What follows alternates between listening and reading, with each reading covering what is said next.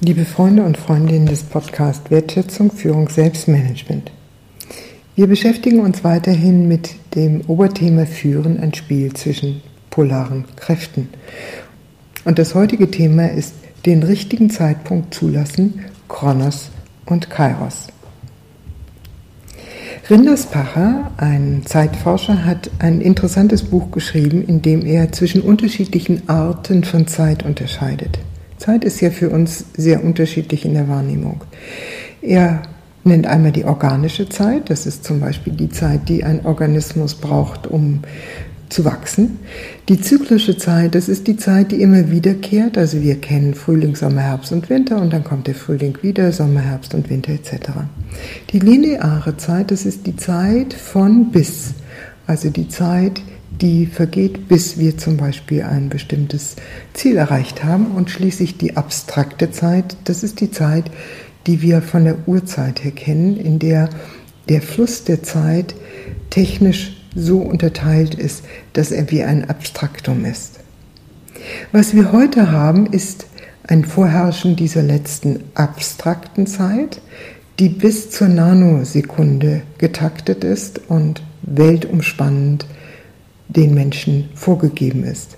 Und wir erleben darüber hinaus eine Zeit, die immer gleich ist, insofern als 24 Stunden, sieben Tage in der Woche unsere Zeit verplant wird rund um den Globus mit Hilfe der entsprechenden Telekommunikations- und Informations- und Kommunikationsnetze und Techniken. Diese abstrakte Zeit wiederum wird in hohem Maße der linearen, also der zielorientierten Zeitverwendung unterworfen. Zeit ist Geld, ist die Kurzformel für das, was wir da heute praktizieren. Was hingegen verloren gegangen ist aus unserem Bewusstsein, ist das Wissen um die Rhythmen und die Zyklen und um die organische Zeit.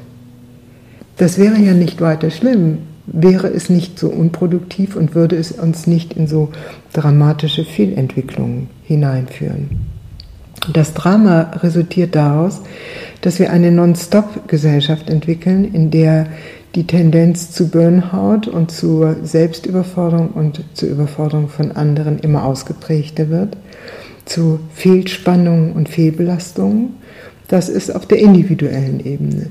Auf der Ebene des Zusammenlebens führt dieses Herauspressen von organischer und zyklischer Zeit zu einem Umgang mit Zeit, in dem wir Menschen uns immer stärker einander entfremden.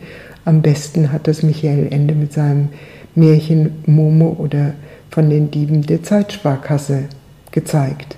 Da bleibt eben nicht mehr die Zeit für Begegnung, Kontakt, für Austausch, für Miteinander schwingen aber auch auf der organisatorischen Ebene hat es seine fatalen Folgen. Auf der organisatorischen Ebene zum Beispiel, wenn wir bestimmte Schritte machen, weil wir ein bestimmtes Ergebnis um jeden Preis erzielen wollen, ohne den richtigen Zeitpunkt abzuwarten, um eine neue Unternehmung zu starten. Und wenn wir derzeit auf die globale Ebene gucken, dann können wir an den Finanzmärkten feststellen, wohin dieser abstrakte Umgang mit Zeit mit dem Ziel der Gewinnmaximierung von Geld führt. Er kann zu einem völligen Zusammenbruch aller Systeme führen. Was also fehlt uns und welchen Pol müssen wir stärken, damit in dem Spiel zwischen polaren Kräften wir verträglicher mit uns selbst und mit anderen umgehen. Die Griechen hatten eine interessante Unterscheidung an ihrem Götterhimmel, nämlich die Unterscheidung zwischen Kronos und Kairos. Es gab dann auch noch den Gott Aeon. Alle drei Zeitgötter stehen für unterschiedliche Zeiten. Aeon ist die Zeitdauer oder auch die Ewigkeit, Äonen. Kronos ist der Hüter der Schwelle, der in hohem Maße mit der Urzeit in Verbindung steht oder der abstrakten Zeit, der aber auch als Hüter der Schwelle dafür sorgt, dass nicht zum falschen, zum unrichtigen Zeitpunkt etwas geschieht. Also es ist die Uhrzeit, die richtige Zeit. Und Kairos ist der erfüllte Augenblick, in dem das Richtige zusammentrifft, das für das Gelingen eines Werkes notwendig ist. Da kommen zusammen das richtige Anliegen, die richtigen Menschen, die richtigen Mittel, die richtigen Umweltbedingungen und der Segen der Götter. Kairos ist also ein erfüllter Augenblick, den man nicht machen kann, sondern den man nur ergreifen kann oder an sich vorbeiziehen lassen kann.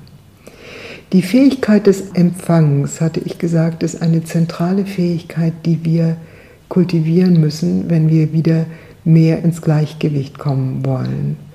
Kairos kann man empfangen, man kann ihn nicht machen.